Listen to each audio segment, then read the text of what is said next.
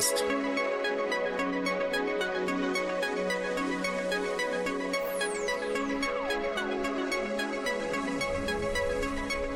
Ein Podcast beim gemütlichen Talk im Proberaum.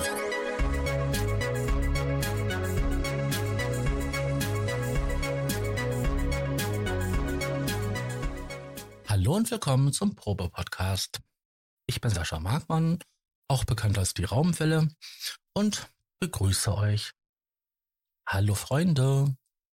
Hallo. Moin, hier ist der Thomas aus Hamburg und aus der Schweiz begrüßen wir. Der gleiche wie immer. Hallo. genau, den Tobi. Und der Tobi ist nicht alleine. Tobi hat diesmal einen Gast bei sich, den Clemens Tränkle oder äh, Clemens Niklaus Tränkle, um äh, exakt zu sein.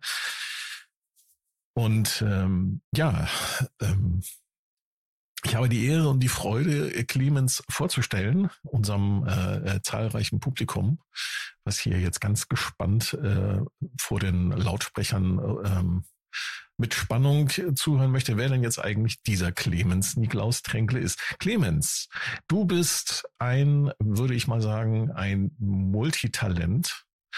Ähm, du bist Schauspieler, du bist Model, du bist äh, Troubleshooter im Multimedia-Bereich. Du bist ähm, Regisseur, Aufnahmeleiter, Bühnenmeister, Tontechniker, Musikinstrumentenhändler und Spezialist. Ich würde mal annehmen, für viele Dinge. Das ist total cool. Ähm, und ich nehme, ich entnehme deiner Webseite, dass du auch ähm, Schuhgröße 43 hast. Was exakt meiner Schuhgröße entspricht, wie ich nicht mittlerweile Plattfüße hätte durch meine, durch das lange Stehen. Breaker des Jahrtausends, Alter. sehr gut, sehr gut. Ja. Aber warum wir haben wir dich eigentlich eingeladen? Weil du auch ähm, darüber hinaus, man könnte sagen, der Kurator des Schweizer Museums und Zentrums für elektronische Musikinstrumente bist. Ähm, Habe ich das so korrekt wiedergegeben? Ja, Kurator, aber es ist in dem Sinn, ich bin äh, also der Founder, ich bin der, also der ursprüngliche äh, Gründer dieses Museums. Also zusammen mit meinem Verein haben wir den dann gegründet vor Jahren. Und ich habe die Idee initiiert vor Jahren, ein Museum daraus zu machen, aus meiner Sammlung, die entstanden ist über etwa ein bisschen mehr als 40 Jahre. Das ist so eigentlich die, die Geschichte. Also Kurator bin ich nicht nur, ich bin eigentlich der, der Hauptsammler. Die größte, der größte Teil der Sammlung ist aus meinen, äh, aus meiner Idee entstanden, einfach die Sachen zu behalten, weil ja jedermann gesagt hat, äh, Elektronik, alte Elektronik ist nichts mehr wert, weg damit, oder? Also in den 80er Jahren hat's angefangen, oder? Ja. Und dann ging es halt eben weiter, dass wir äh, dann vor ein paar Jahren dann gesagt haben, ich musste dann immer so, ist eine riesige, riesige Geschichte, die, die, das geht zu lange, das in einem äh, paar Sätzen zu sagen, aber ich habe dann lange gekämpft, um die ganzen Waren zu behalten und konnte dann endlich in Freiburg, das Ganze aus Freiburg in der Schweiz, das Ganze äh, mit, mit einem Verein als Museum äh, aufbauen. Also der, ihr habt natürlich auch eine, eine Webseite, die verlinken wir auch in den Show Notes. Ähm, mhm. smemmusic.ch. Genau. Und ihr habt dort auch ganz viele ähm, ja, Unternehmen, Firmen, die euch auch mit dabei unterstützt haben, dieses Museum aufzubauen. Ähm, genau. Das ist natürlich über die Jahre dann entstanden. Sobald ich dann mehrere Leute damit dabei hatte im SMEM, dann äh, haben die Leute natürlich auch Interesse gezeigt und dann kommen halt auch natürlich auch Sponsoren dazu und äh, das Interesse steigt eigentlich monatlich in dem Sinn. Wir haben ja letztes Jahr schon das sechste Jahr gehabt und äh, haben letztes Jahr einen Innovationspreis erhalten von der Region Freiburg. Mhm. Und das äh, ja, sind immer, sind immer gute wie soll ich sagen, gute äh, so wie, wie eine Art eine Auszeichnung. Wir haben letzte Woche den Gesamtbundesrat der Schweiz bei uns.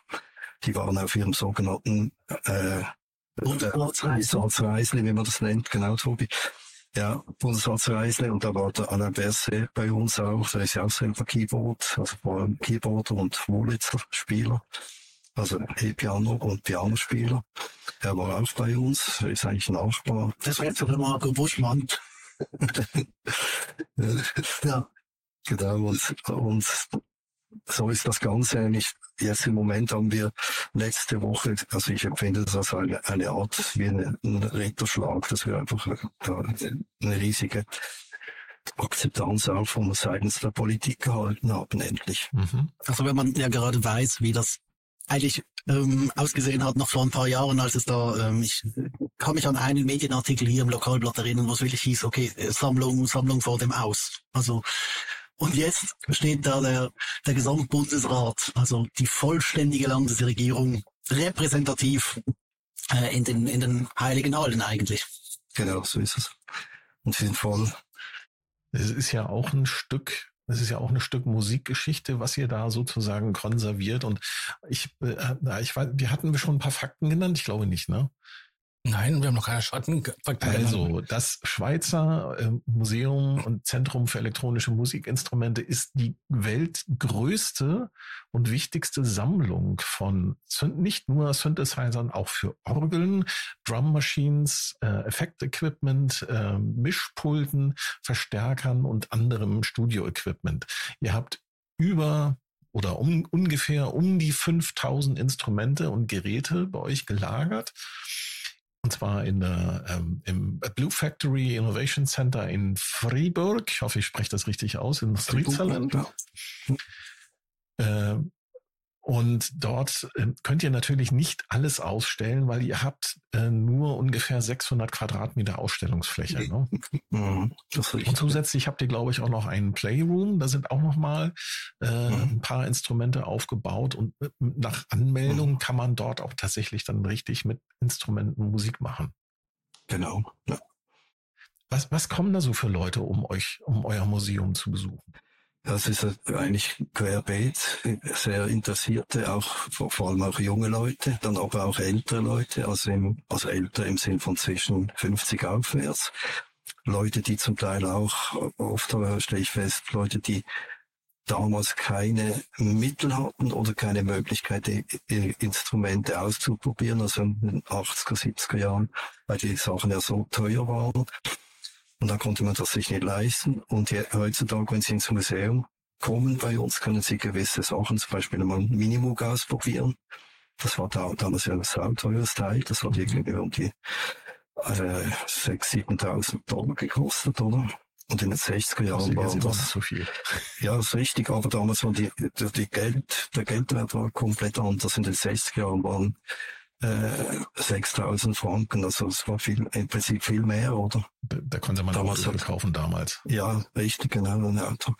Und das ist genau der Unterschied und solche Leute kommen auch und eben es kommen sehr viele junge Interessierte, also querbeet, sehr viele Kinder, wir haben auch viele Schulen, wir haben ja äh, so Unterrichts äh, äh.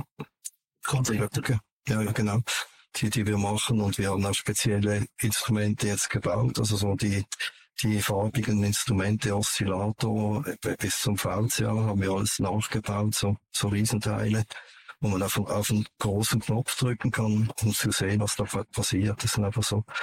Und die sind auch sehr beliebt, die Teile. Ja. Also sind so viele Leute interessiert. Und es geht mhm. natürlich, wie du sagst, auch extrem weit, das Ganze, weil meine Idee ist ja dahinter, dass ich nicht nur gesammelt habe, um einfach äh, Hardware zu sammeln und Software, sondern auch um die, die gesamte Geschichte zu abzubilden. Genau, abzubilden im Sinn von, äh, das ist für mich ist das wie eine Art, Art eine, eine Pyramide, also ein Goldschatz in dem Sinn. Das heißt einfach die unsere, unsere Musikkultur oder unsere Moderne ist da eigentlich verpackt im, im, im Sinne von der Musikgeschichte. Also auch mhm. die Bands und die Musiker, die Und ich habe ja oft, also viele äh, Musiker ja persönlich gekannt. Zum Teil kenne ich sie immer noch. Sie sind nicht, nicht alle weg, aber viele sind schon gestorben, oder? Und das wird natürlich immer wie interessanter, je länger äh, also die Zeit verringt, desto, desto interessanter wird dieses, die, diese Sammlung, diese Pyramide wird immer wie wertvoll im Sinne von Zeit. Geschichte. Geschichte, genau. Geschichte, Zeit, Musikgeschichte. Dokument, ja, genau. Die ist ja, ja. Ähm, mhm. wenn man sich mal so die, ich, ich sag mal, die, die Popkultur der letzten, ich sag mal, der letzten 100 Jahre so anschaut, mhm. oder der letzten 80 Jahre, sagen wir 80 Jahre, das kommt ungefähr hin. Das, mhm. Da ist ja äh, die Entwicklung der elektronischen Musikinstrumente ist ja eng mit der, mit der, ja, mit dem Fortschreiten oder mit dem sich entwickelten Musikstilen verbunden. Ne? Also ohne Sampling kein Hip-Hop. Äh, ohne 303 kein Acid House. Also das hat schon, das, das befruchtet sich auch alles immer irgendwie so ein bisschen gegenseitig. Ne? Und natürlich die, die Menschen, die ähm, die Musikinstrumente halt auch verwendet haben und teilweise auch verwenden, wie sie vielleicht nicht unbedingt gedacht waren, ne? vom Hersteller. Genau. Ja. Ja, das ist, glaube ich, das ist schon, ist schon ähm, faszinierend, wenn man das mal so kompakt an einem Ort sehen kann. Ich vermute mal, dass ihr da auch bestimmt auch irgendwie so Schautafeln habt, wo man dann halt sehen kann, so Minimoog, da ist ja in unzähligen äh, Pop-Hits verwendet worden. Ja. Ja, wir sind dran, das aufzubauen. Das ist eine Riesenarbeit. Wir haben da äh, junge Leute dann, den Michael zum Beispiel, der, der macht das, der studiert das Ganze ja. Und der ist eigentlich vom Fach, das ist ein Musikwissenschaftler. Und äh, ich selber bin ja auch also Spezialist bezieht sich auf die Musikinstrumente, was du vorhin angetönt hast. Mhm, mhm. Also eine meiner Spezialitäten sind auch Musikinstrumente und ich habe das eigentlich von der Pike auf äh, die Musikinstrumentensachen äh, einfach gelernt oder was, was es alles gibt, äh, wie das zusammenhängt. Und im Speziellen ist bei mir das halt auch mit der elektronischen Musik äh, Geschichte sehr spezifisch. Das, da bin ich irgendwie reingerutscht und äh, das hat sich bei mir natürlich einfach manifestiert. Und ich habe das irgendwie im Blut, weil mein Großvater, der war ja Ele Elektriker und Elektroniker und anscheinend war er sogar Elektromotorenbauer in Deutschland. Er kommt ja ursprünglich aus Deutschland. Habe ich lange nicht gewusst und das ist meine Affinität zu diesen Geräten auch. Das, die ist bei mir eigentlich ja genetisch bedingt, kann ich fast sagen. ja. Kennt man. Das tönt, tönt ein bisschen speziell, aber es ist so, genau, das ist äh, schon. Und äh, eben die Elektronik, Elektrik ist halt einfach eine fantastische Geschichte. Wenn man überlegt, dass der Synthesizer 1759 erfunden wurde, eigentlich schon über 250 Jahre alt ist offiziell, oder? Mit dem Klasse Elektrik. Äh, Jean-Baptiste Delaporte hat ihn ja damals erfunden in Frankreich. Also an der Grenze auch eben so, die Schweiz ist auch ein bisschen involviert gewesen, oder? Also die, ich sage jetzt mal die Vibes, oder? Aber ein Franzose hat es eigentlich erfunden. Das Original steht ja immer noch in, in Paris im, im Museum. Und ich habe mir seit Jahren gewünscht, so ein äh, Klasse Elektrik zu besitzen. Und wir sind jetzt, irgendwann ruft mich doch mein, äh, wie soll ich sagen, Museumsleiter an, der Christoph, und sagt, du, ich habe ein Klasse Elektrik. Da sag ich, was bist du eigentlich? Was soll da? Willst du mich verarschen? Und so, nein, ich habe ein Klasse Elektrik, eine Kopie eins Klasse Elektrik habe ich heute erhalten, zwei Stück sogar. Ich sag, mach, mach mich nicht fertig, du, du verarschst mich. Dann bin ich ein paar Tage später, reise ich, ich bin in Basel, bin, äh, reise ich anderthalb Stunden nach Fribourg, also Freiburg in der Schweiz. Und da steht ein Gaußer Elektrik. Also zwei Versionen von dem Teil als Kopie.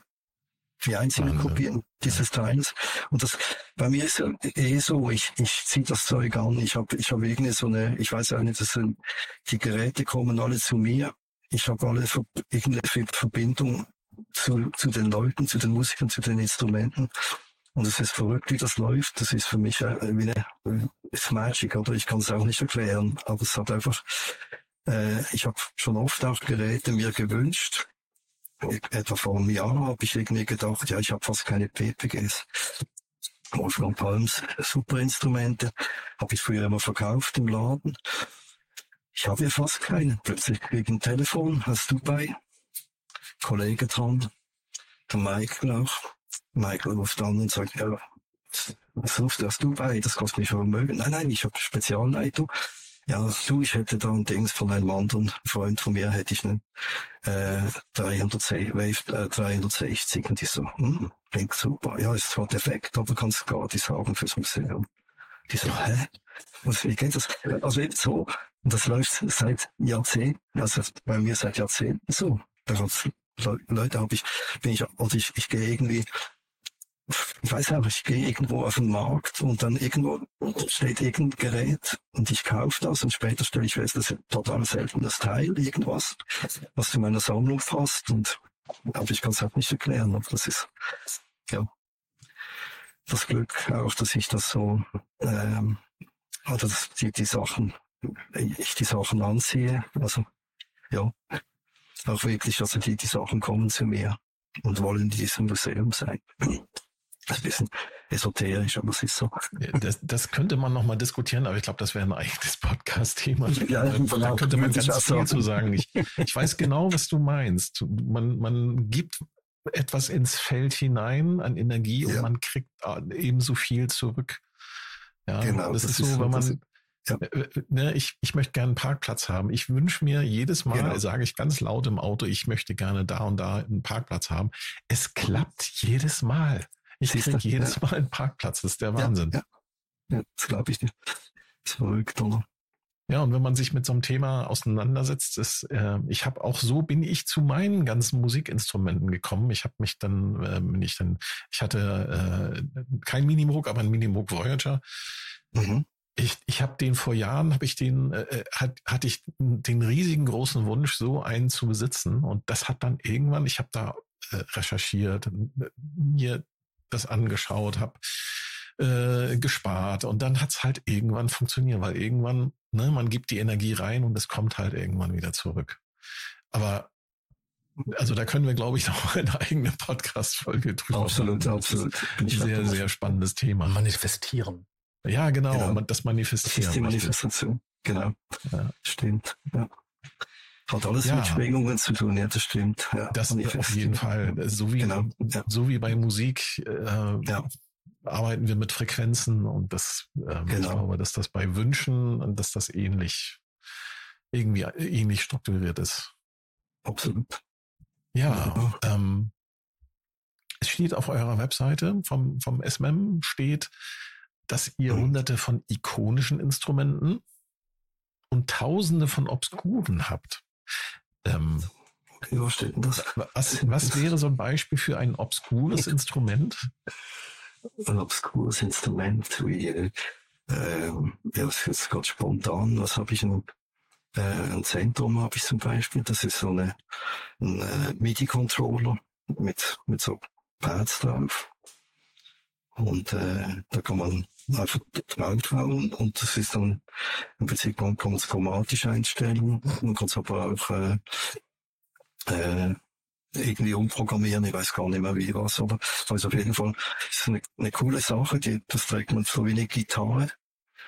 Mhm. Und dann kann man das spielen, kann einfach den Rhythmus machen. Ich habe das oft auch angewendet bei äh, Live-Shows, bei meinem Kollegen damals bei Thomas Kuberski, da haben wir zum Teil so Schar-Konzerte, also Schar-Fan-Konzerte gegeben in Belgien und so. Habe ich das oft eingesetzt als Rhythmusgerät oder also so mit Herzmäßig, da kann man so draufhauen mit den Daumen und, und der, der Handfläche und, und den Fingern oder und so Perkussion machen. Das ist gerade jetzt aus dem Bauch so ein obskures Teil. Ja, gibt's, was gibt's noch? Die Drummaschine aus den 50ern? Hm? Die Drummaschine aus den 50ern? Oh ja, genau, ja, das war, habe ich gerade auch im Moment, die, die, ja. die, die erste Drummaschine, die wo, wo jetzt uh, Sideman, das ist eine Drummaschine aus den 50er Jahren, von 1959, mit Röhren, äh, drin, also die haben, äh, Röhrenoszillatoren, um die, die, die Klänge zu machen oder so. Einfach einfache Bongos und, und äh, Kick und Snare Drums und so, äh, so Simples, einfach so das Übliche, was da, äh, damals dann später der Korg gemacht hat auch, aber mit, mit Transistoren. Die Sideman ist natürlich so ein Wahnsinnsteil. Das hat so ein ja, sieht, sieht aus wie ein, wie ein riesiges Radio als Lötungsfall. Genau. Mit so einer offenen Scheibe, wo quasi so eine, eine Metall, ähm, so, so quasi so eine Metallplatte äh, im Kreis läuft und die Sachen triggert. Genau, ja. ja. So ein Motor drin, der, der triggert dann die, die, diese Scheibe und das ist eigentlich wie so ein mechanischer Plattenspieler, der Kontakte ja. hat, oder? Ja. Das habe ich, glaube ich, mal gesehen beim Mom ähm, ja. nur Computer. Ja, ja Lumina Computer. Hm. Er hat eines vorgestellt, genau. Der hat es bei mir auch gesehen dann und hat es äh, hat auch hat bei mir sehr ausgeflickt. Also ich war schon nicht da die, diesem Moment, aber er hat ja ein Video gedreht und das ist ja viral gegangen, wie wahnsinnig, oder? Ja. Ja, ja und dann ja. Hast du äh, diese, diese, diese Stücke, die bei euch im Museum sind, hast du davon jedes einzelne tatsächlich, ja, man könnte sagen, beschafft oder äh, warst bei der Beschaffung mit dran beteiligt? Ja, dass du also bis, Teil kennst? Ja, also bis, bis, äh, bis vor, äh, jetzt sage ich mal, etwa zwei, zwei Jahren habe ich praktisch alles, alles selber gekauft im Leben. Also ich, ich, ich war ja Händler oder bin immer noch Händler für Occasions, also Secondhand Musikinstrumente und auch eben Instrumentenspezialist und ich, ich bin immer noch auf Märkten unterwegs und auch im Internet zum Teil. Und ich habe immer ich sehe halt immer wieder Sachen und, und für mich ist das je nachdem einfach, das muss ich haben. Das ist einfach ein Must, oder? Jetzt und das ist natürlich neue Sachen raus, ne? Ja, natürlich auch das, das kommt dazu. Und auch bei den alten Sachen. Ja. Von Soma Labs oder äh, Erika. Äh, Erika, genau. Ja, Erika sind wir auch ein Teil gesponsert, so viel ich weiß. Ich habe die mhm. neuen Sachen, habe ich nicht alles so im Griff. Das haben die die äh, Jüngern von mir, also vom Verein gemacht, oder?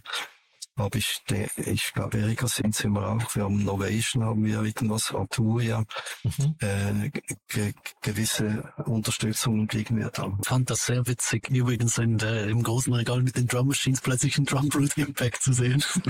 da, da, wird genau, man, genau. da wird man dann so, wo auch, wo so der, der, der Link ins Moderne kommt, weil äh, das, das ist mir aufgefallen, als ich ja neulich da war, ähm, dass das Museum schon noch so ein bisschen in den, sagen wir mal, mittleren Nullern beginnt aufzuhören, weil dann der weil da quasi so momentan so die Schnittstelle ist von äh, hier ist es günstig oder hier werden die Sachen abgestoßen, kann, kann repliziert werden, digital, whatever. Und darüber, glaube ich, der Teil muss erst noch, muss erst noch so kommen, oder? Das ist korrekt, ja, das haben wir natürlich auch. Ist bei mir dann auch äh, rein wirtschaftlich ging ja das, das dann nicht mehr. Ich hatte ja damals auch die Probleme, ich konnte mir nicht mehr. Früher war ich ja wirklich aktiv äh, Keyboard-Händler auch. Ich habe ja sehr viel äh, zum Beispiel Kork habe ich sehr exklusiv auch für die Region Basel verkauft und vertrieben, oder? Und später habe ich dann natürlich äh, dann nicht nur Keyboards gemacht, sondern eigentlich alles, also die, gesamte Instrumente, also von der äh, Blockflöte bis zur Kirchenorgel habe ich gehandelt später, oder? Und dann habe ich nicht mehr so viele Elektro. Früher habe ich dann wirklich ganz früher habe ich wenn die Frankfurter Messe war, war ich an der Frankfurter Messe und habe mal von jedem Stück sicher eins gekauft, natürlich zum Weiterverkaufen damals. Und dann habe ich oft halt auch dann äh, gewisse Sachen habe ich dann auch selber behalten im Studio, hatte auch ein Studio damals. Aber, und so ist das auch ein bisschen gewachsen. Aber aber wie Tobi sagt, die neuen Sachen habe ich, konnte ich nicht mehr alles äh, chronologisch aussammeln, weil es auch immer, es wurde ja dann immer wie mehr oder dann und dann kam man immer wieder unter. Es kam irgendwie so ja kurzweilig viel, wahnsinnig, oder? Ja, ja. Ja, genau. Und es ist wahnsinnig ja. viel auf den Markt gekommen. Ich sag mal so ja, in den letzten 20 Jahren. Das ist so, als ob der Synthesizer-Markt irgendwie explodiert ist.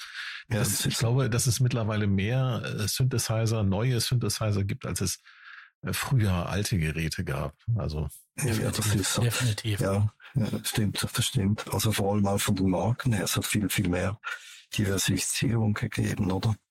Früher hast du einfach ein paar Marken, hast du Moog, Korg gehabt und Roland und das war, war dann mal dann schon, die Leute haben schon Ich habe damals mit Ensonic und, und so Zeug angefangen oder die speziell, speziellen Sachen. Die Leute, was sind das? Ensonic kenne ich gar nicht, oder? Oder äh, Emu oder so Zeug. Oder und das, wir haben das sehr spezielle Sachen, habe ich dann auch äh, angefangen zu verkaufen. Das war damals, waren das eigentlich schon Exoten, oder? Mhm. Ja. Aber es, es geht natürlich, es geht immer weiter und viele Leute sagen, ja, es, es gibt nichts Neues und sie sagen, das ist nicht wahr, das ist überhaupt nicht wahr. Es gibt immer wieder neue Möglichkeiten, auch äh, technisch gesehen. Es wird, das Ganze wird ja verbessert. Es gibt softwaremäßig gibt so tolle Sachen. Ich habe es vorhin mit Tobi ja. ein bisschen davon ja. gehabt. Es gibt extrem to tolle Sachen. Das muss ja nicht alles nur Hardware sein. Kombination ist ja. das, was es auch macht. Ich bin, by the way, großer Fan von der Computerwand im SWM, äh, was auch will ich einfach so, ja, halt ein halber Lagerraum ist äh, der, der Softwareentwicklung gewidmet, oder wo wir also CD-ROMs akribisch hintereinander gestapelt, oder? Also ich glaube, der, gerade der Teil, den ich ja musikhistorisch auch total spannend finde, oder? Und das sagst du richtig. Ähm, ich möchte kurz reingrätschen, weil wir können, wir können gleich nochmal gerne so zum, zum Museum zurückkommen, aber vielleicht, äh, weil ich die Frage gerade sehr, sehr passend in der Thematik finde. Ähm, ich war ja da, oder? Und du, ähm, wir haben sehr gut connected am Punkt, wo ich einfach Enjoy the Silence auf einem ausgeschalteten E-Max natürlich äh, reingehauen habe, weil das klar ist, das ist das unglaublich verwurzelt mit der, der musikalischen Entwicklung. Aber wenn wir es jetzt äh, heute betrachten, denkst du, es ist nochmal möglich, in der Art die Musikgeschichte ähm, durch Hardware oder durch äh, eigentlich sichtbare sag mal, elektronische, aber halt haptische Instrumente zu prägen? Oder denkst du, hier ist der, der Rechner schon so präsent, dass uns das eher in Softwareform erhalten bleiben wird? Oder ich, ich blicke da nicht ganz drüber. Also was denkst du, wird musikhistorisch bleiben von den jetzigen Jahren, die ja sehr, sehr aus der Box eigentlich auch definieren? Oder sag, gehst du anders ran und sagst ja, die Beringer Schwemme wird uns äh, auch in den Museen begleiten, jenseits des äh, ähm, also jenseits des, des Dokumentationscharakters, sondern wirklich stilprägend für die Musikszene. Also ich meine einfach, die Geschichte ist sehr, äh, in dem Sinn, ich denke, die Kombination von alten und neuen Instrumenten ist sehr wichtig. Ich habe da eigentlich mit, mit Uli Bering, so ein Gentleman Agreement, haben wir mal gemacht. Also ich kenne den Uli, Uli von der, vom Internet. Wir haben ein paar Mal geschrieben vor, vor Jahren schon. Und äh, ich bin ein bisschen in losen Kontakt mit ihm und er macht ja wahnsinnig tolle Sachen. Und ich habe damals, das kann ich jetzt rauslassen, denke ich, habe ich ihm äh, eigentlich einen äh, französischen Synthesizer vermittelt, den er unbedingt nachbauen möchte oder wollte und den hat er jetzt mittlerweile auch nachgebaut anscheinend. Aber äh, funktioniert noch nicht ganz, aber es wird demnächst sein, oder? Und wir haben damals ja gesagt, der Uli war sehr interessiert an, an meinem Slam eigentlich. Er wollte es eigentlich mir mehr oder minder auch äh, sogar abkaufen. Sag ich jetzt mal so salopp, oder? Er hat äh, einfach Interesse gezeigt und ich wollte einfach partout, ich konnte auch nicht, weil ich den Verein hatte und ich hatte Ab äh, Abmachungen äh, auf Lebzeiten. Ich habe das Ganze ja dem Verein vermacht in dem Sinn und äh, konnte das nicht so machen. Und dann sind wir so verblieben, dass er eigentlich neu, also die alten Geräte eigentlich neu baut, zu kostengünstigeren äh, Versionen, vielleicht sogar verbessert. Und ich auf der anderen Seite würde einfach meine Sammlung komplett ausbauen, dass wir die Original haben. Das ist so ein bisschen ein Gentleman Agreement unter uns äh, geworden. Und ich bin da auch nach, nach wie vor am Arbeiten an dem, oder? Also, dass ich das, äh, die Sammlung ausweiten möchte, also mit meinen Leuten zusammen. Und die Ulis-Dinge, die, die er macht, die sind ja auch hammermäßig, die sind verbesserte Versionen zum Teil. Und äh, ich finde das sehr interessant, ich finde es sehr, sehr, sehr spannend. Ich denke, dass man in Zukunft auch die Geräte eigentlich den jungen Generationen zur Verfügung stellen kann und nicht immer dann schauen muss, dass man ein Original kriegt, die ja notabene auch oft, sie sind eigentlich anfällig. Oh, sie sind sehr anfällig, aber sie sind oft reparierbar, aber sie sind also wirklich extrem anfällig und, und kostenintensiv zum Handeln, oder?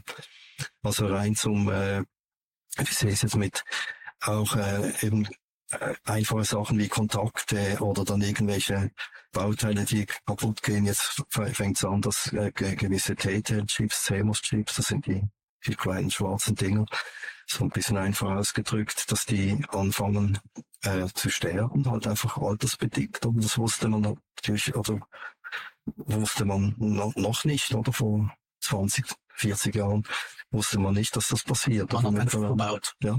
ja. Das geht dann einfach, irgendwann geht das Zeug kaputt rein, aus thermischen Gründen oder einfach rein aus Materialvergleichsgründen, ja.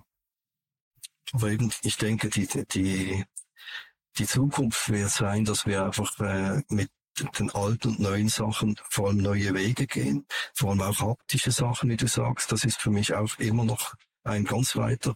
Hab ich, darum habe ich auch so Exoten zum Teil gekauft, wie eben so ein Zendron zum Beispiel oder, oder auch äh, Deremins oder so Spezialsachen, genau. Das ist auch was, genau. Tobi hat gerade was ausgepackt. Ich habe hier einen, äh, genau. meinen äh, Tour Pro Black, das war so eine französische Bastelbude. Genau. Die haben hier mit äh, ausklappbaren Pads auf einer RFID-Gummifläche mhm. gearbeitet. Ähm, wo ich halt auch denke, wie gesagt, das ist, das ist der, der, der Aspekt des, des Anfassens, oder? Ähm, des, des Auswechselns. Ja. Ähm, wo ich halt auch so, also ich, ich persönlich komme ja vom, vom Haptikpunkt. Wir haben uns lange darüber unterhalten. Letztes Mal, als ich, als ich in Freiburg war, ähm, Freiburg in der Schweiz. Ja, der Witz ist langsam durch. Ähm, ich glaube, wir können jetzt von Fribourg reden und jeder weiß, worum es geht. Aber ja, wo, wo ich halt auch gesagt habe, weil, weil ich komme von der von ähm, schon rein altersbedingt, oder? Also äh, wir sind, äh, glaube ich, wirklich tatsächlich, äh, ich, du bist doppelt so alt wie ich. Und ich komme wirklich von, also ich komme von einer von einer anderen Seite. Bei mir hat sich halt irgendwann äh, die Situation entwickelt, dass ich gesagt habe, ich möchte die Inputs, möchte ich wechseln. Sound, ich bin dankbar, dass ich Hive habe, ich habe die Diva. Ich brauche nicht viel mehr. Also ich bin eigentlich dankbar, wenn ich das Gerät, mit dem ich den Input setze, und das ging ja halt in den, in, äh, in den 80ern war das eine, oder auch in den 70ern, das war die Frage des, des Equipments, nicht die Frage des, äh, des Inputgerät, also nicht die, die Frage des, äh, also die Klangerzeugung und der, der, der Input, die waren ganz, ganz krass miteinander verwoben eigentlich, oder? Und das durch MIDI zuerst und später durch USB und die ganze Computertechnik loszulösen. Ich glaube, das ist äh, eigentlich der, der entscheidende Neuzugang, aber da ist, äh, dass du absolut deswegen habe ich auch die Bearing-Frage gestellt. Da denke ich auch wieder, dass wir durch die Möglichkeit, dass wir jetzt eigentlich replizieren können und das gute, alte, eigentlich auch günstig dem nächsten zur Verfügung stellen. Also wir können Schülerbands mit Polyaids ausstatten, wenn sie dann kommen, mit DeepMinds oder mit dem neuen Juno-Klon. Und du kannst eigentlich eine 80er Retro-Band heute gründen für Schüler, die die Sachen fallen lassen. Oder? Und ich glaube, das ist aber auch, oder auch gerade im Zeitalter, wo man denkt, ja, es ist eh alles im Laptop, es ist eh alles der Dings, glaube ich, dass rein von der Art und Weise, wie man an die Sachen herangeht, ist diese, diese Wertehaltung, die wird sich auch auf die Musikszene niederschlagen. Und sei es nur in absolut grottigen YouTube-Videos, wo die Leute einfach eine 808 laufen lassen. Also, also wenn ich jetzt bei TikTok ähm, so durchgehe, und wir wissen ja alle, interessenbasierter Feed, ähm, sehe ich viele Leute, die Musik machen. Und in der letzten Zeit ist mir aufgefallen, es gibt sehr viele Leute, die halt ähm, ohne DAW arbeiten. Die haben dann halt irgendeine Sequenzer, irgendeine Groovebox und haben dann halt von Roland der 808, aber dann daneben steht ein Behringer 303. Und ähm, die haben flippen aus und haben Spaß daran. Und ich denke mir so, cool, das hatten wir vor 20 Jahren halt mit den Geräten auch. Und da merke ich einfach so, wenn die Geräte halt wieder auf dem Markt sind und günstig sind, dann holen sich die Leute die und haben den gleichen Spaß und sind genauso kreativ, wie wir damals waren, wo die Sachen ja auch billig waren. Ich kann mich noch an Zeiten erinnern, da hast du eine 303 für 120 Mark gekriegt. Ich meine, da habe ich mich zwar nicht so für Musik interessiert, weil ich einfach zu jung war, aber es war, es gab diese Zeit. Die war ja auch das mal ein totaler Ladenhüter. Massiv. Und am Schluss haben die kaum verkaufen können. Ich mag mich entsinnen, wir haben damals äh, die 303, hat glaube in der Schweiz 690 Franken gekostet. Das war etwa etwa Heute 690 Euro. 96 Euro, ja. Damals war es ein bisschen anders. Ja, ja, muss man vorstellen. Und damals habe ich die 303, ich glaube die billigste 303, habe ich damals gekauft auf dem Flohmarkt damals. Ich habe leider meine ausgeliehen, habe sie immer noch nicht zurück, zurückgehalten. Ja, das äh, das wir kann, ja, ja, Und äh, da habe ich, die habe ich damals für 30 auf dem Flohmarkt gekauft. Mal vorstellen, 30 mhm. Stutz. Das war's. Und damals keine Sau. Und das, ich konnte die damals nicht mal im Laden verkaufen. Die Leute das wissen. Ja, das kann Mensch schon. Ich habe einen Deck7, ich bin digital. Ja. keine Chance. Ja, ja so lief das damals. Ja. Mal schauen, was der Archive Rhythm Wolf in 20 Jahren wert ist. Sagt nichts, ja. Das steht auch noch auf meiner Liste, das stimmt, ja.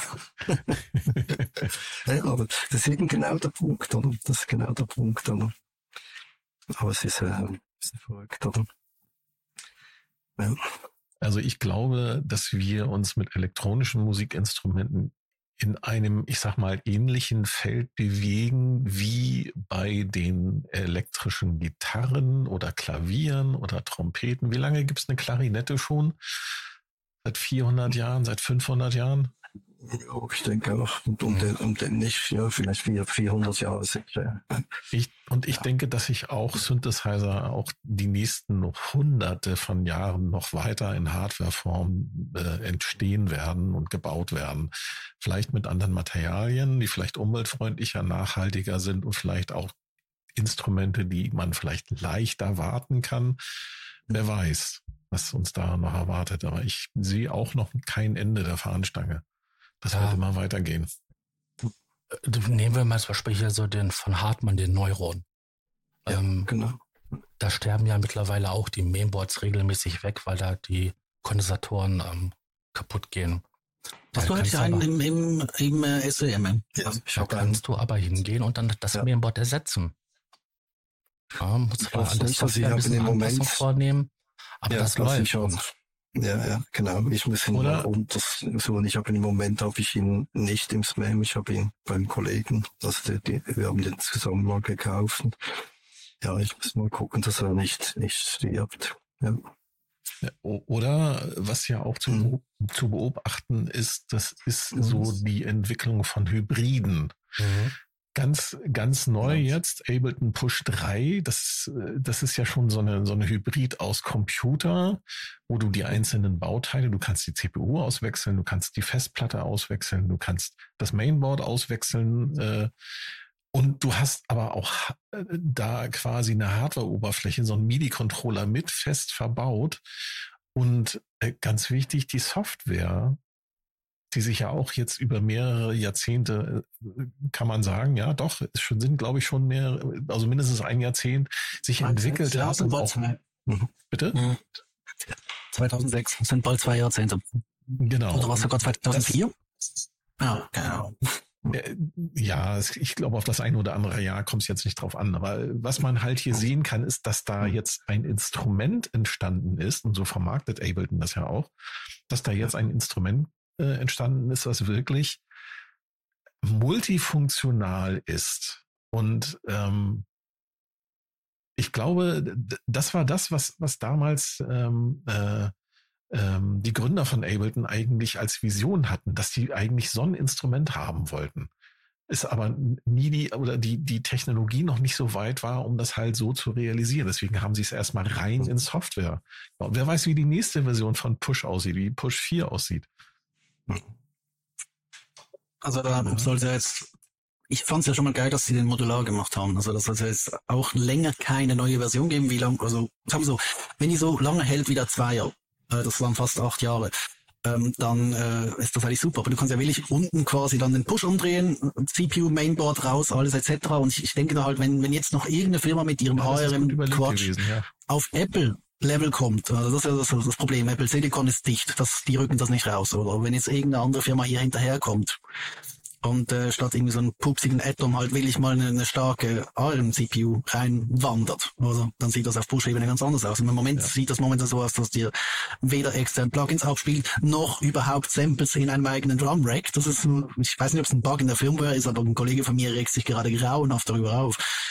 Ähm, aber ja, ich glaube, die haben da, die haben da durchaus ein bisschen zukunftsmäßig gedacht, oder? Ähm, auch ausgehend, aber du hast natürlich recht. Vier, keine Ahnung, was dann, was dann passiert. Wir sind ja auch jetzt gerade in einer so derben Entwicklung, KI-mäßig, wo ich denke, ja, dieses Jahr hat Luftrum noch Witze drüber gemacht. Mhm. Nächstes Jahr, ähm, könnte das ganz anders aussehen. Und ich persönlich bin an dem Punkt, wo ich sage, hey, ähm, ich sage jetzt persönlich lieber einem Plugin weniger Reverb, anstatt mich mit Density, Size und, und Mix rumzuschlagen, Richtig. oder? Weil es einfach, möchte einfach oder? Musik machen und, ja, oder? Und das, das, ist, das, das halt erklärt auch so ein bisschen den Erfolg der Grooveboxen, weil die ja teilweise da mit Makroreglern arbeiten für solche Geschichten, ne? Oder wenn ich hier meinen, meinen Polyboot, der hier bei mir steht, nicht mir den anschaue, die haben da ja auch eine, eine sehr gut klingende Effekteinheit, da kannst du nicht äh, die Density einstellen beim Reverb. Das macht, äh, das ist schon vorgegeben von dem vom Hersteller und ich bediene das Ding quasi über über Makrofunktionen, ne?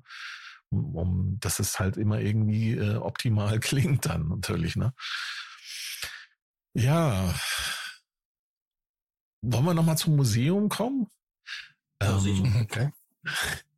Macht ihr im Museum auch, ähm, ich sag mal so Musikevents oder generell Events, dass ihr da vielleicht so einmal im Jahr ein größeres Event macht, wo dann ganz viele Leute kommen? Ähm, und ja, ja. Also wir, wir haben verschiedene. Also ich, ich habe ja da äh, die Fiona, die ist da eigentlich angestellt, die macht das. Und sie hat äh, eigentlich ein relativ großes Programm ich bin, da ich ja nicht in Friedberg selber äh, lebe, mhm. kann ich äh, oft die Sachen halt nicht unbedingt äh, mit selbst hosten. Ja, das ist aber, das ist eine Sache, oder?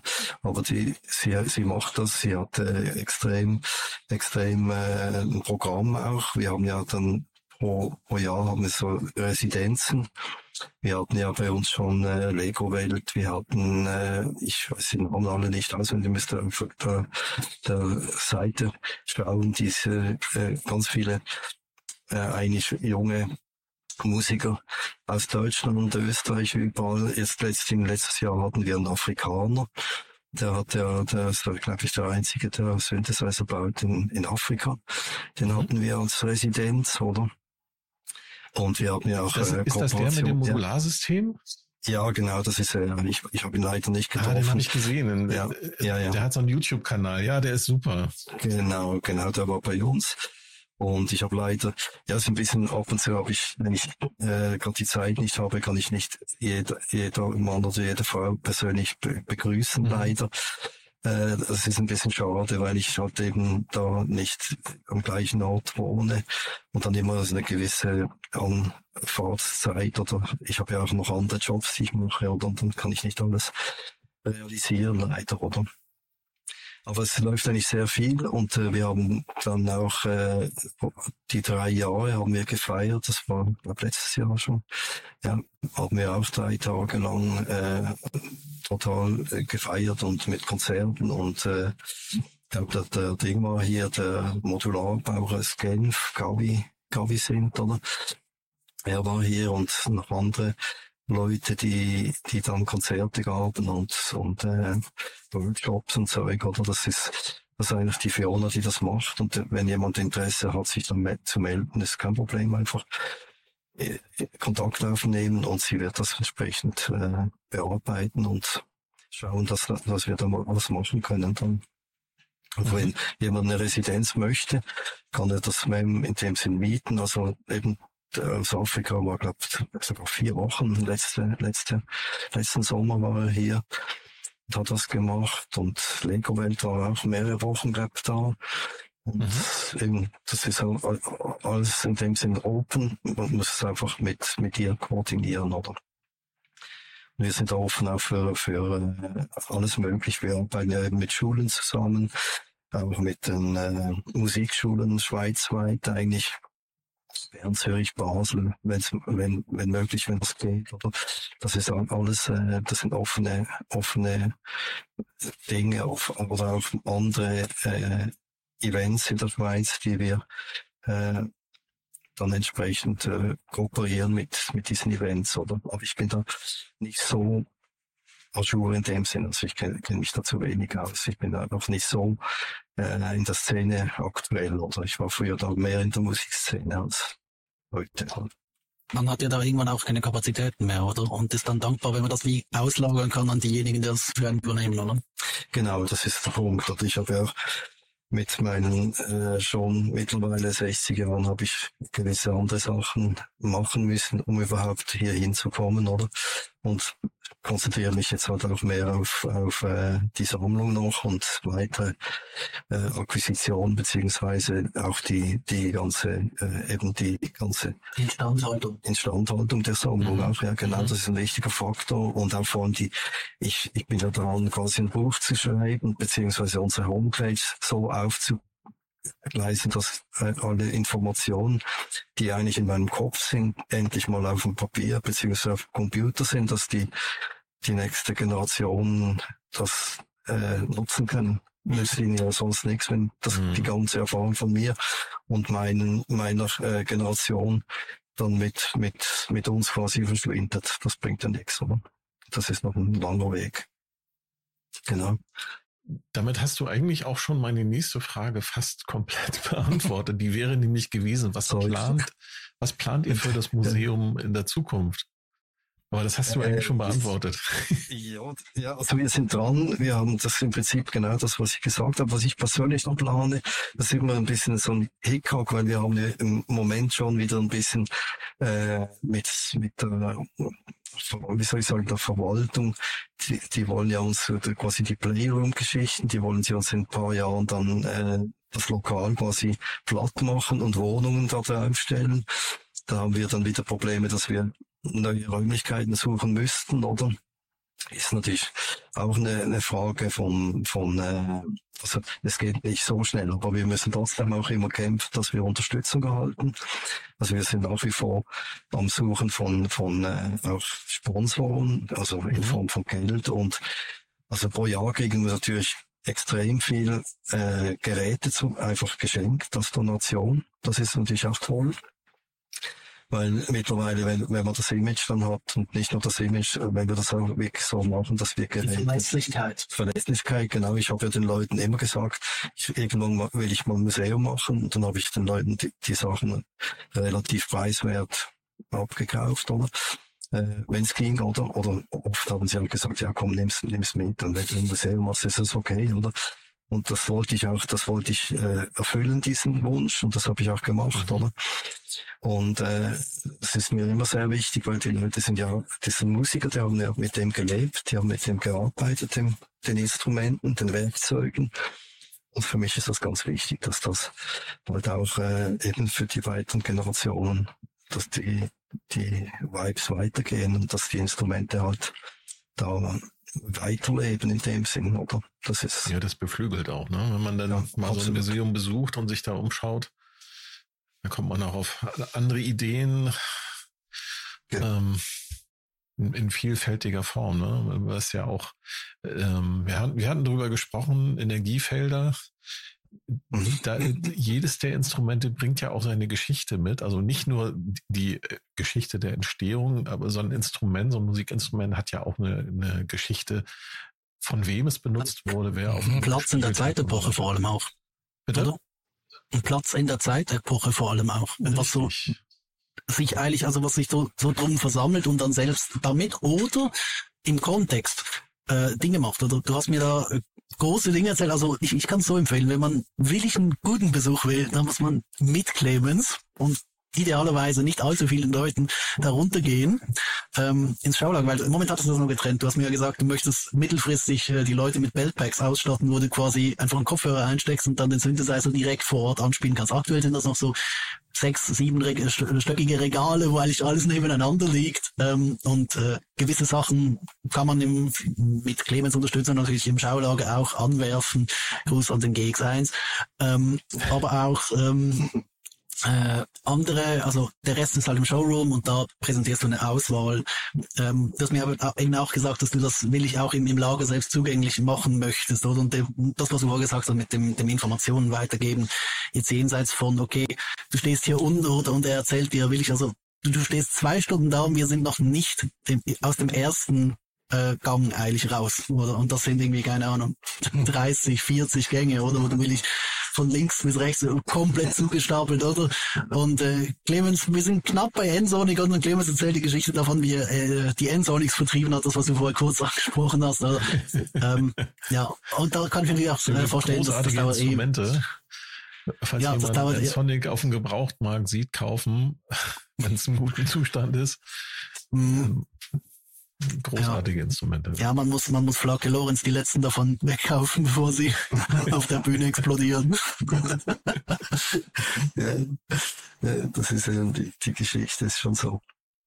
Ja, ja, es braucht, braucht einfach noch viel äh, Effort, es braucht noch viele, viele Mittel, also nicht nur finanzielle, auch vor allem junge Leute, die, die bei uns auch mitmachen. Das, ich habe jetzt auch wieder zum Glück auch ein paar Leute wieder gefunden, immer wieder, die, die kommen aktiv. Ich habe gerade heute mit dem Xavier, das ist ein, ein äh, Mann, etwa um die 65, schätzometrisch.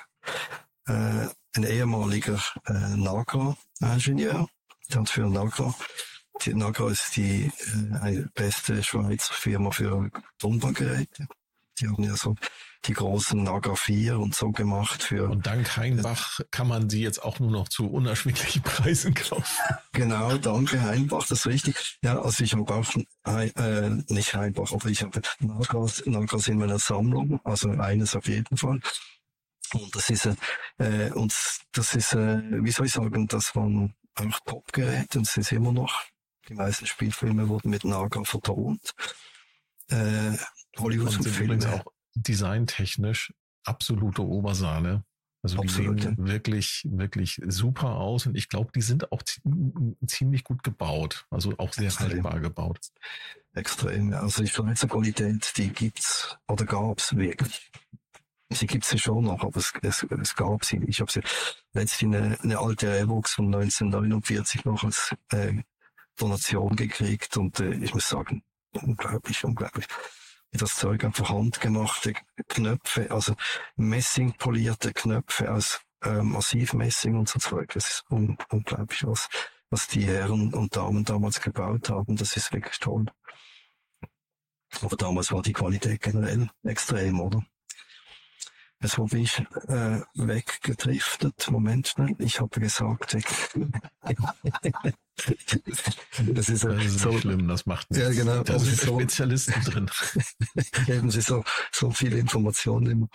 Eben die, mein, mein innigster Wunsch ist natürlich immer noch, ich hatte ja früher ein äh, Vintage Studio bei mir hier in, in Basel, oder?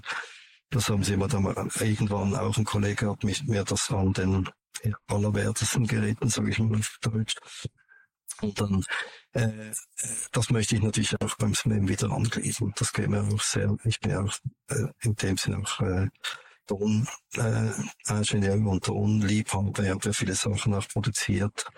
Und äh, das ist was, das ich mir noch wenigstens wünsche, auch noch in den nächsten Jahren. Ein Tonstudio, Vintage-Tonstudio mit mit Synthesizer und Bindung und die Möglichkeiten, einfach die, vor allem die Vintage-Effekte und Tonbandgeräte und das ganze äh, Mixing äh, Output-Equipment, dass ich das wieder einsetzen kann, weil das ist einfach fantastisch, das Zeug ist extrem cool. Also auch um das wieder quasi haptisch vorzeigen auch zu können, nicht nur einzusetzen, sondern auch äh, das, das Ganze drumherum ähm, wie nochmal noch mal plastisch. Oder man, man kennt es ja, oder man, man kann das äh, digital irgendwie versuchen nachzubilden. Man kann Bücher lesen, man kann äh, Videos drüber schauen, aber das so vor sich zu sehen, ähm, das geht mir als extrem, als extrem digital fokussierter, ich würde jetzt nicht sagen Minimalist, weil du weißt, wie die Bude hier aussieht, aber aber äh, nee, aber so das geht mir auch mir als, als eigentlich extrem effizienter Mensch, denke ich, dass das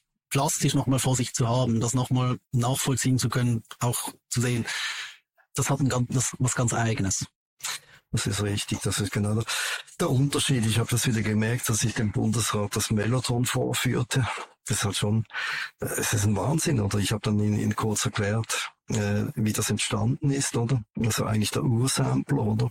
Deckelauf. Deckelauf, ja, 150 oder noch mehr Kilo an, äh, äh, wie soll ich sagen, Holz und ein riesen äh, Capstan-Welle, Motoren drin und, und äh, zweimal 35 äh, Tonbänder drin.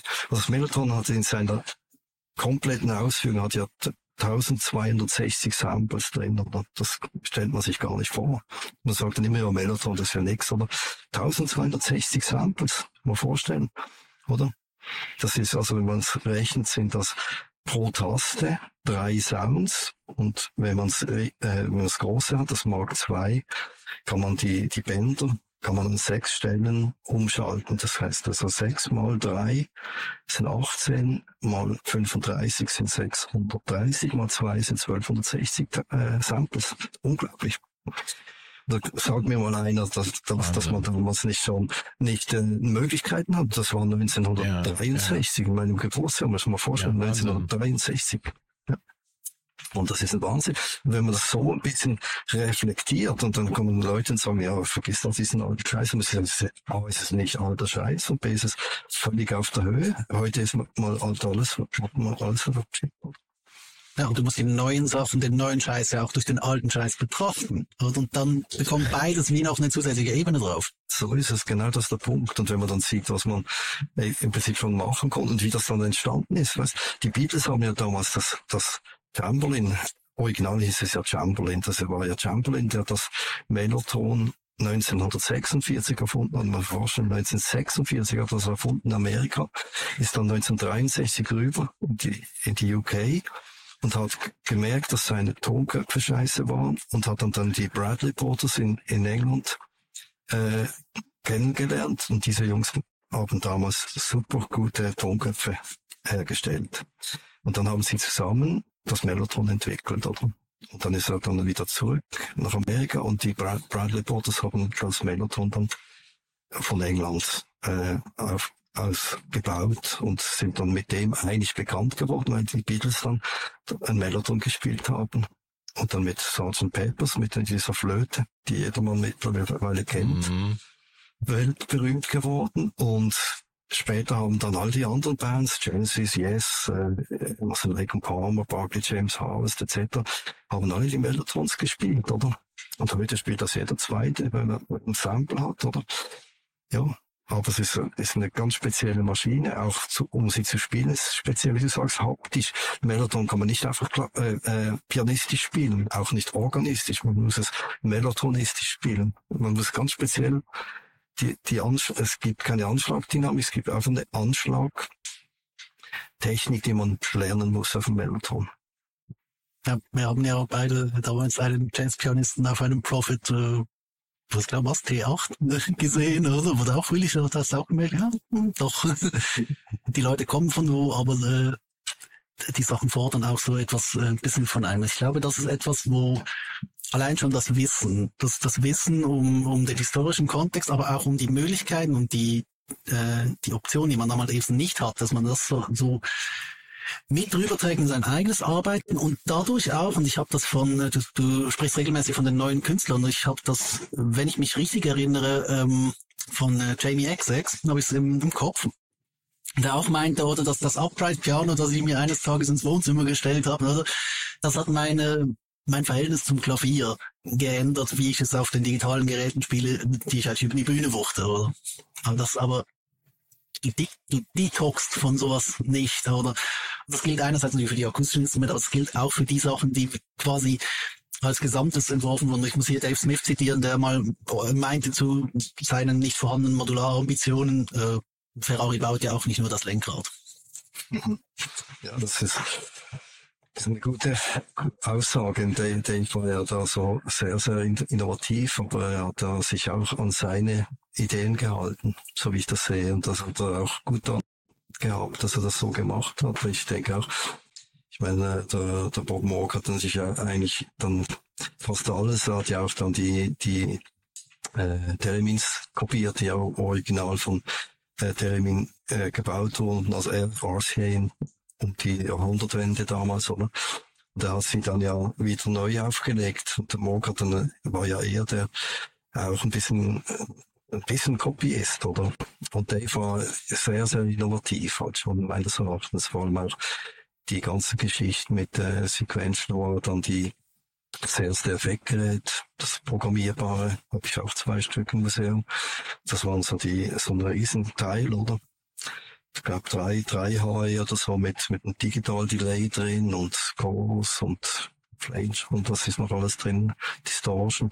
Das war das erste programmierbar, ist, ist eigentlich ein Effekt, also ein umgebauter Prophet 5. Also äh, in Effektgerät raus. Ja, genau. Einfach direkt hinterher. Einfach, einfach Dings drin, statt Oszillatoren oder einfach dann Effekte drin, oder? Die waren einfach programmierbar, ähnlich wie beim, beim P5 mit dem entsprechenden, äh, also die gleiche Technologie, oder? Und das war dann einfach sehr, sehr wegweisend damals, noch sehr globig, noch sehr teuer. Und, äh, aber er, hat da viel innovativer gearbeitet, meines Erachtens. Und auch die MIDI-Geschichte, das kam ja alles eigentlich aus mehr oder minder seiner Küche, zusammen natürlich damit mit äh, allen. Ja, das, die MIDI-Geschichte war ja dann äh, endlich mal eine der wenigen ähm, Normen, die, die in der Norm geblieben sind. Das ist interessant einfach. Wir haben auf der ganzen Welt, wir haben deutsche Industrienorm, DIN, die, die ist ja schon lange, gibt's schon lange nicht mehr, als der Stecker. Weil wir so viel Stecker gehabt haben, haben wir den, die MIDI-Norm draus gemacht. Oder? Auch ein, war ein Trick dann. Also das war eigentlich ein clever Trick, Recycling-Trick, denke ich mal. ja, ist aber ich finde es so interessant, wie das immer läuft mit der, oder gelaufen ist mit der Musikelektronik, oder? Und es ist auch so sehr interessant für mich. Ich aber natürlich, ich bin da am Rand, ich bin ja noch nicht so, also ein bisschen nicht ganz so alt, aber ich habe das Ganze noch eigentlich live erlebt als junger Mann. Ich bin ja mit 20 quasi eingestiegen in diesem, diesem äh, sagen wir, Business oder in dieser Welt, oder? Und äh, das hat, hat mich natürlich schon sehr fasziniert. Und dann später natürlich auch, dass, dass ich die Leute, ich habe Bob Moog persönlich noch gekannt, oder also gekannt, ihn an der Messe gesehen und Hallo gesagt und Dave Smith auch und äh, viele andere auch, also Jim Marshall und all die Leute. Oder auch die, die viele Geschichten, weil wir, wir waren ja damals, ich war damals in meiner Firma, äh, habe ich den ersten Synthesizer-Laden, äh, der eigentlich in der Schweiz führend war, oder noch, äh, also in Süd Süddeutschland, äh, GGSM Elektronik war eine Riesenfirma. Und wir haben da ziemlich viel äh, auch Umsatz gemacht sehr viel Geschichten haben wir auch. Wir haben einen Synthesizer entwickelt, damals den Millionizer. Das war eine Geschichte auch ganz speziell. Und auch das habe ich natürlich immer weiter in diese Materie reinschauen können, oder? Jetzt bin ich wieder am Anfang gelandet. also vom, vom Ding her ist aber sehr, sehr Gab's interessant, den? wie man, ja. Gab es den zu kaufen, den Millionizer, oder war das nur ein, ein, ein Projekt? Nein, nein, das, den gab's, den gab's zu kaufen. Der hat sogar, äh, so viel ich weiß, der Dings, der, der Erfinder Walter Müller hat ihn ja Stevie Wonder verkauft, drei Stück, so viel ich weiß. Also hat er immer, immer gesagt, aber ich denke, es ist richtig. Der hat damals, Suzuki hat den, den gebaut später. Wir haben den hier in Basel entwickelt, Hardware und Software. Und eben mein ehemaliger Chef, der Ronald Schlimme, der ist ja immer noch, der lebt immer noch hier in Basel auch. Den muss ich unbedingt mal jetzt besuchen. Genau, habe ich schon lange. Und er hat äh, den eigentlich entwickelt, die Software geschrieben, er hat auch andere Geräte entwickelt und äh, letztlich auch äh, habe ich erfahren vom Kollegen dort eine Memory Software hat er geschrieben, eine verbesserte, also so wie Rudi Lin, äh, äh, wie sag ich, Lin, Lienhardt heißt der, der, der bekannte äh, Moog-Spezialist bei mir, oder? Der äh, hat auch so eine Software geschrieben, also der Ronald hier in Basel. Und ist auch ein Synthi-Spezialist und hat den Medianize aufgrund eigentlich, wir haben damals ein Roland, es war eigentlich ein Pro-Maus, haben wir ein bisschen adaptiert, so einen äh, analogen VCO-Synthesizer mit, mit äh, zwei Oszillatoren. Und der Millionizer ist ein Blas-Synthesizer, da ist eigentlich aufgebaut, ist ein Harmonika-Synthesizer, der hat so auch eine, eine sehr spezielle, so, sieht aus so wie eine, äh, eine Tastatur mit, mit entsprechend Knöpfen oben drauf. Und dann hat er so einen Slider. Mit dem Slider äh, kann man die Tonhöhe bestimmen. Und wenn man bläst, dann äh, wird es laut und wenn man saugt, dann wird es entsprechend äh, äh, leise in dem Sinn. Also es sind Blaswandler drin, oder?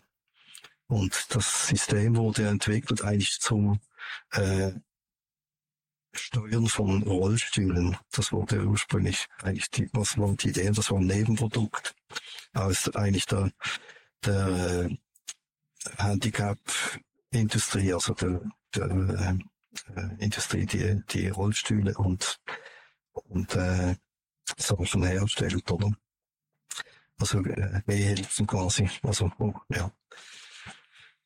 Mhm. Man ist nachher mit einer MIDI-Schnittstelle ausgerüstet worden. Der Realizer 2000. Genau, der hatte von, von Grund auf eine MIDI-Schnittstelle drin, genau. Mhm. Und eigentlich wollte man später MIDI Millionizer nur MIDI-Controller auf den Markt bringen, hat dann aber irgendwie nie geklappt.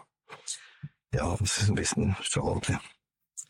Aber, äh, und dann irgendwann hat sich das Ganze verlaufen. Das Ganze wurde es gibt, ich glaube, einen Engländer, der ihn noch mehr oder minder spielt. Es gibt zwar immer noch einige Modelle, die rumschweren. Also ich habe meinen eigenen damals gekauft. Ich habe einen dann gekauft.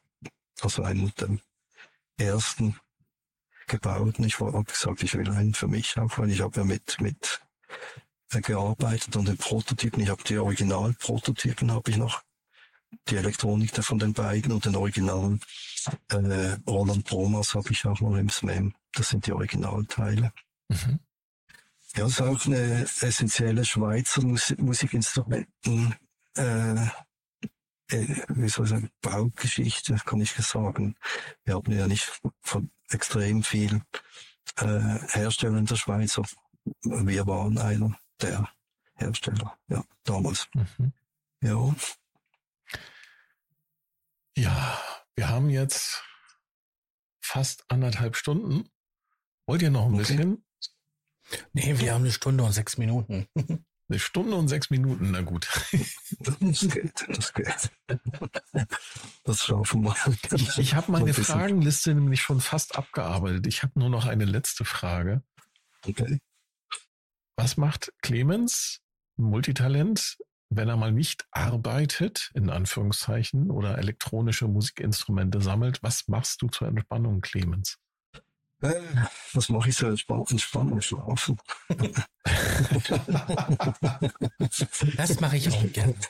Also, das ist, also ich kann ich nur empfehlen, als mit meiner äh, Reisen, Erfahrung, Schlafen ist das Wichtigste im Leben. Viele Leute sagen immer, Schlafen ist schlafen, wenn man, wenn man tot ist. Und dann sage ich, das Bullshit. Man muss wirklich lange schlafen, ist ganz, ganz wichtig.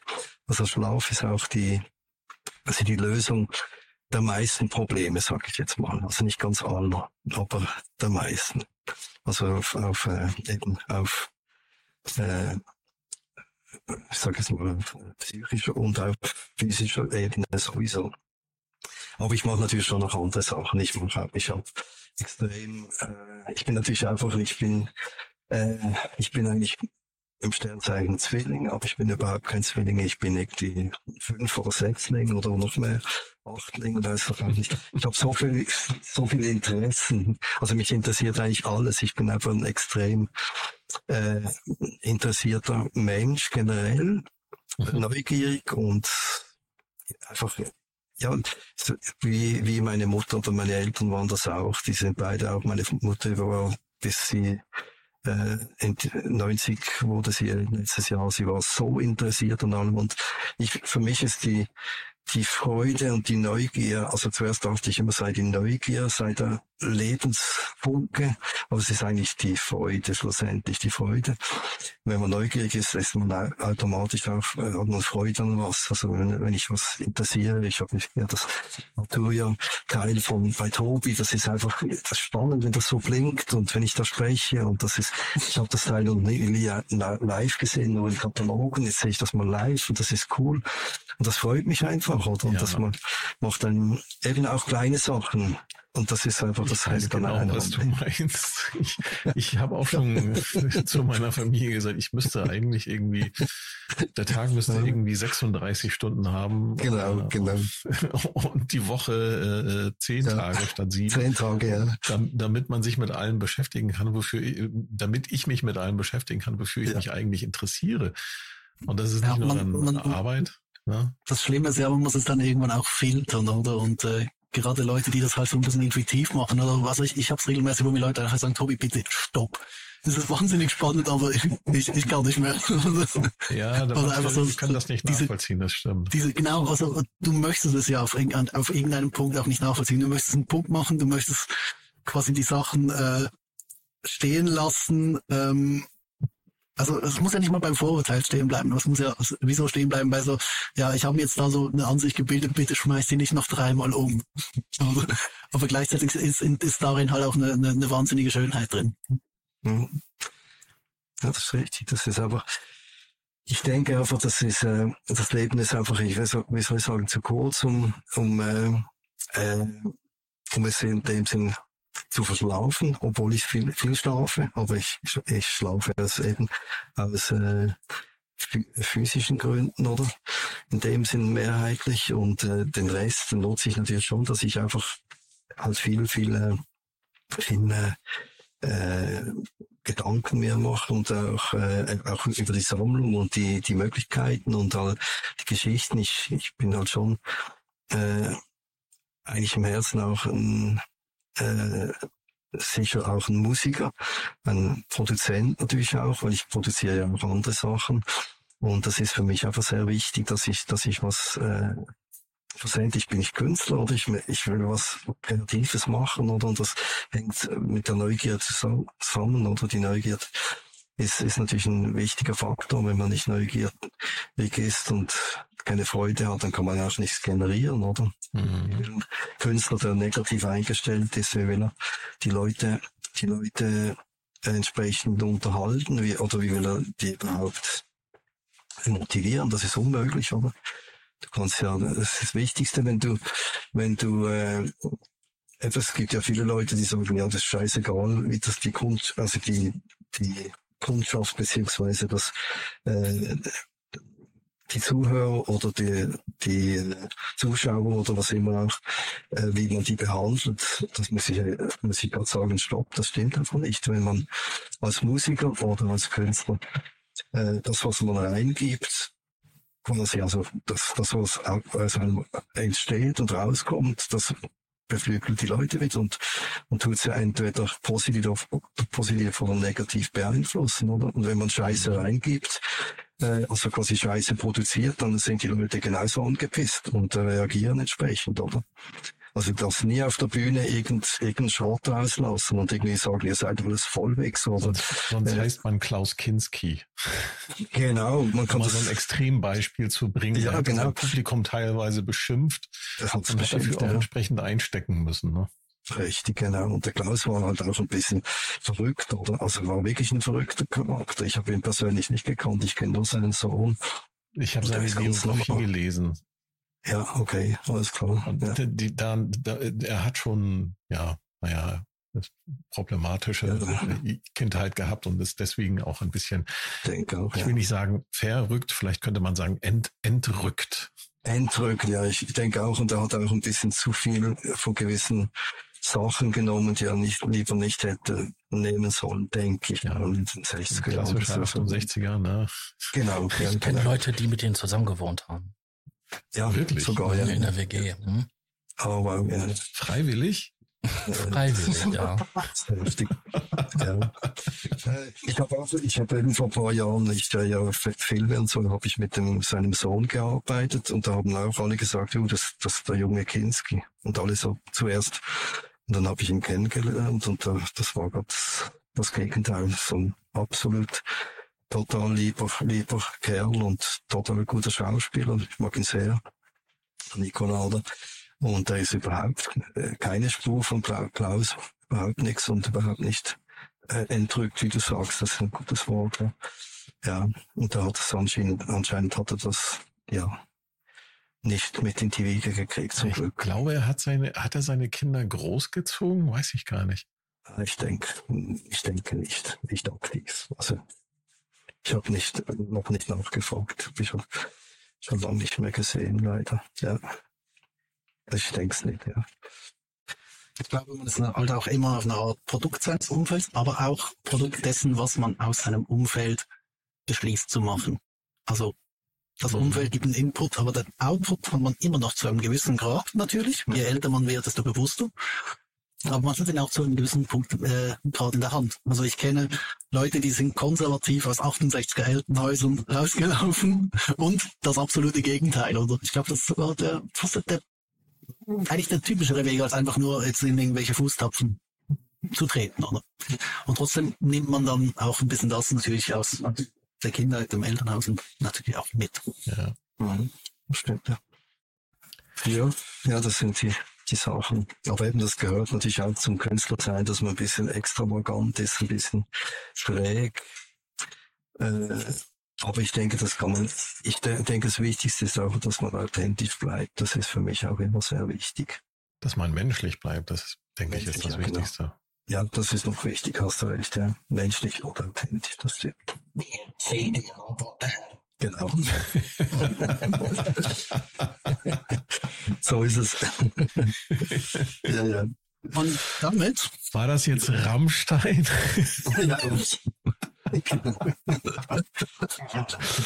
Wegen dem rollenden R, die Roboter. sind die Roboter. Wir sind die Roboter. Das hört sich aber schon. Die Rammstein Maxi-Version. Sehr gut. Also gibt's doch hier einen kleinen Arschloch, der Typ, der das dort den, die Cartoons gemacht hat. Da gibt's auch dann Ja. diese ähm, ja, Hitler-Verarsche. Walter Mörs. Walter Ja, Mörs. Er ist wieder da. Das ist so genial gewesen. Ich kann meine Rechte. Das ist geil. Das ist ganz, ganz Da musste ich gerade dran denken, wie ihr das eher gerollt habt. Ich kann das übrigens nicht. Mach den Sack zu. Es ist total, es ist Genau. total spannend, aber ich glaube, das müssen, zu. wir verabschieden das müssen wir jetzt jetzt auslagern. Unseren, Gast. Clemens, es war mir eine Ehre, es war mir eine Freude. Es hat sehr viel Spaß gemacht, mit dir zu sprechen. Ich hoffe, dass wir das äh, in Zukunft nochmal wiederholen können, wenn es dein, dein dicht vollgepackter Terminkalender auch zulässt. Es ist super, dass das geklappt hat. Vielen, vielen Dank fürs Gespräch. Und Danke, ich auch, ja. ich würde sagen, liebe Zuhörer, schaltet auch beim nächsten Mal wieder ein, wenn ihr den Sascha sagen hören wollt.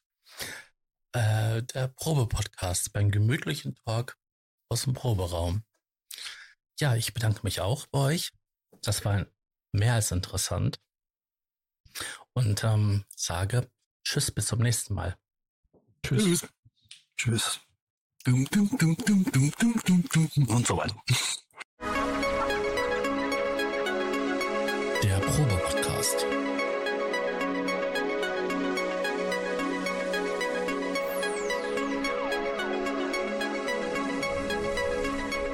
Ein Podcast beim gemütlichen Talk im Proberaum.